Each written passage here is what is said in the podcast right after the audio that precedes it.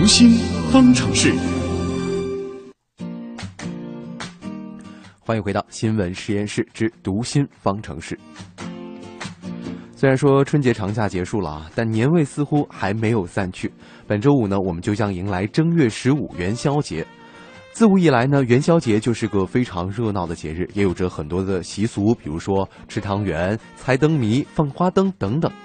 而祈福许愿，则是这些活动当中非常重要的一个环节。祈福的心理啊，其实也蕴含着我们对新年的美好期望。那么，和传统的习俗相比，新时代中人们的祈福和许愿呈现出什么样的特点呢？我们首先来听心理观察员四月的分析。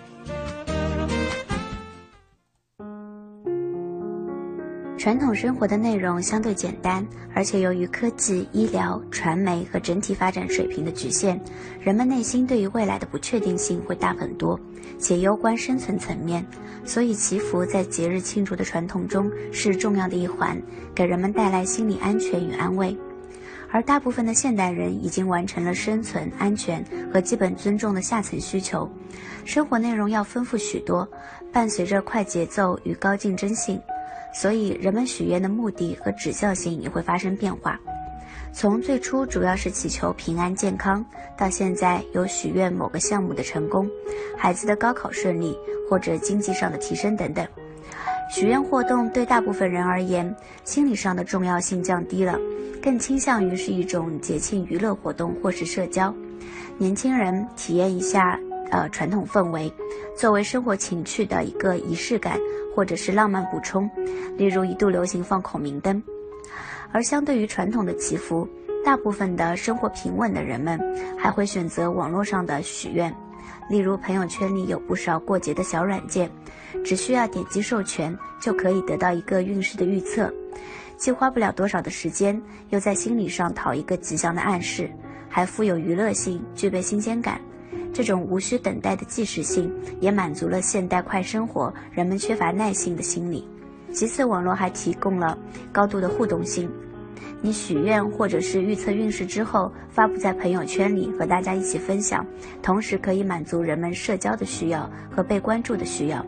当然，还有不少的现代人在科技化与快节奏的工作与竞争中，内心感到焦虑，回过头想去寻找悠久传统带来的安稳感，在假日的休憩中和流传下来的仪式里，暂时给自己的心里放一个假。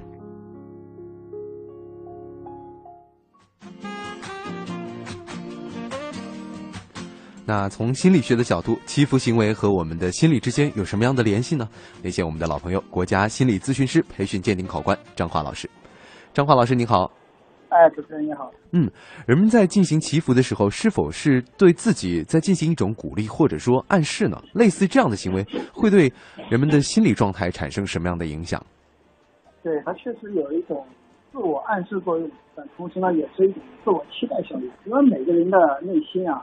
尤其是这个潜意识，嗯，它都很潜意识有一个运行的规律啊，就是他每一个被期待的想法总会趋于实现，也就是说，当你在你内心深处有着某种期待的想法的时候，那这样一种想法的驱使就会让你的行动力更加的去趋向于去行动，嗯，甚至去当然有有趋向于实现，对，那所以呢，就是人们对于期待的东西。那当然，祈福的东西总是期待美好的东西。嗯那有了这样一种美好的期待，那这样一种力量就会促使人去往这方面去做得更好。嗯，那尤其是美好的东西。那另外呢，这个其实本身，它其实除了期待效应之外，当然也像你说的，有个暗示。对，自我给自己的一个良好的心理暗示。那另外一层呢，还有一种自我的可能安慰的一种作用。嗯。给自己一种安抚，因为现在的人趋向于焦虑感比较强。嗯，那有了这样一个美好的给自己的这样一个呃安抚，会让自己心里可能会更平静，对，更容易轻松。对，所以也像是一个目标一样，在鼓励着大家。那现在人们经常会对自己的事业啊、学习啊、健康做出期许，这反映了怎样的一种心理变化呢？那其实人期许什么，恰恰现在的状态反而在这块上有焦虑什么。嗯，也就是说，反而对于。因为现在的物质水平也好了，人们对于事业的追求，尤其是自我实现的追求也更高了。对。对于学习，社会大众对于这个，因为学到老活到老嘛，终身学习，对于学习的这样一种欲望也更强烈了。嗯。这样一个本身也成为一种日常的状态。当然，在物质水平好了，生活状态好了，同时人们对健康的要求也就更高了。对，背后的这样一种期许，他他对这块的一个祈福，恰恰反映出内心最强烈的一种苛求，啊，对这方面的一个不满足。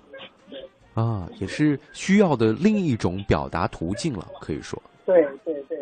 会不会从心理上讲，这样有一种补偿的感觉，或者说我们暗暗的有这样一个呃目标，或者有个梦想在前方，可以有一种指引？对，当然是有它有它积极的意义，因为本身呢这样一种状态，我们说反映出现在的一种状态。当然呢，就是因为反映出这种状态，才使得人们更加关注这方面状态。就好比说一个人生病了，嗯，让他总是祈祷自己去健康。对，当然呢，因为祈祷自己健康，也会对于健康更加关注，也会让自己更加的去健康。对，所以产生一种良性的循环。嗯，其实刚刚张华老师也说到了一个非常重要的点，就是说我们如果有了美好的祝愿和希望，固然是好的，但更重要的是要付诸行动来达成这个愿望。那这方面，呃，张华老师给大家有什么样一些好的建议吗？对，因为祈福本身它的背后最大的一个东西是什么呢？就是人产生一种强大的信仰。嗯，也就是你内心产生一种强大的信念。因为在心理学上说，一个人的想法、思维、信念。是支配一个人行动非常关键的部分。对，就是你相信什么，那很你很容易去就就很容易做成什么。嗯啊，所以呢，这个有这样一个强大的信念之后，接下来就是就是行动力了啊，就是不但你要相信，还要付出行动。因为所有的行动在刚开始的时候都比较难的，所以在起步的时候，我们要做好开头的起步。那这是一个我们需要注意的。那另外一个需要注意的呢，就是呃，并不是所有的想法都可以实现啊，所以呢，我们要有选择性的。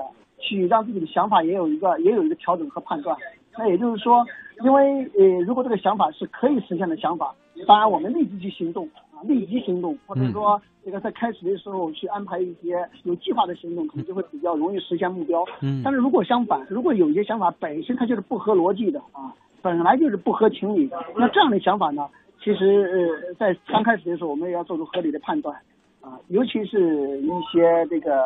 有一些想法呢，就是如果说在最初的时候我们在判断的时候，他就是不能接受的，啊，他就是本身就有问题的，或者说有些现实我们是很多人对社会看不惯啊什么的，我们其实有些东西也是要接受的，嗯，所以有些人就经常，有些人经常说一说一句话，当你去判断一个东西，这个东西你觉得是不能实现不了的，或者完完全全不切实际的，嗯，你坦然的去接受现实也是一个很好的办法，嗯，当然如果你判断下来是能做好的东西，那你尽可能立即去行动。所以，一个智慧的人就是能够很好的去判断哪些是我能做到的，哪些是我不能做到的。然后呢，有这个判断之后，立即行动，有计划的行动就很重要。嗯，还有一种可能就是懂得及时的止损，这个可能也是比较好的一种选择。对，就是不是说我们苦苦的去追寻什么，但是也要学会智慧的去判断。判断完之后呢，能做到的东西，我们再去用心的去付出行动，那就比较容易达成心愿。嗯。好的，非常感谢张华老师给我们带来的分享，谢谢您。嗯，好，再见，再见。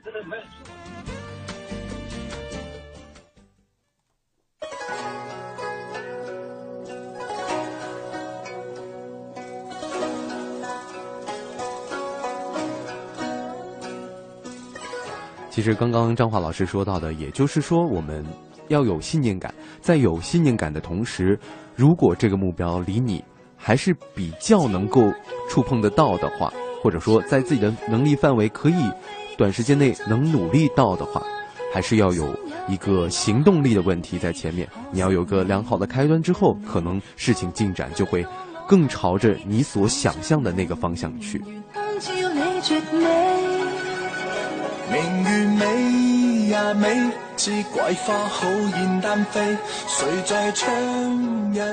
不过这里也提到了，就是说，如果有一些可能比较夸大的，或者说太遥不可及的梦想，可能我们还是要更理性的对待。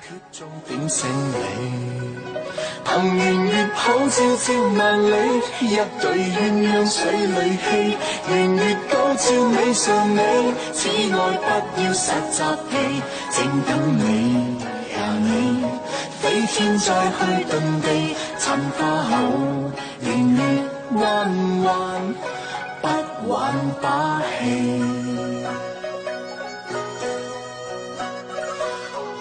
酒将天马，酒将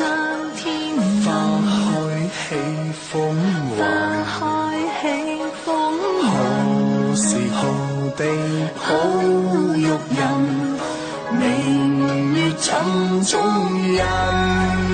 行圆月透照照万里，一对鸳鸯水里戏。圆月高照美神美，痴爱不要实习期，正等你呀你，飞天将去遁地，寻花好，圆月弯弯，不玩打戏。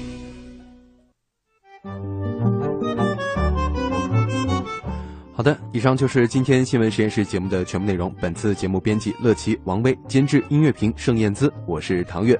明天的同一时间，咱们继续在新闻实验室，不见不散了。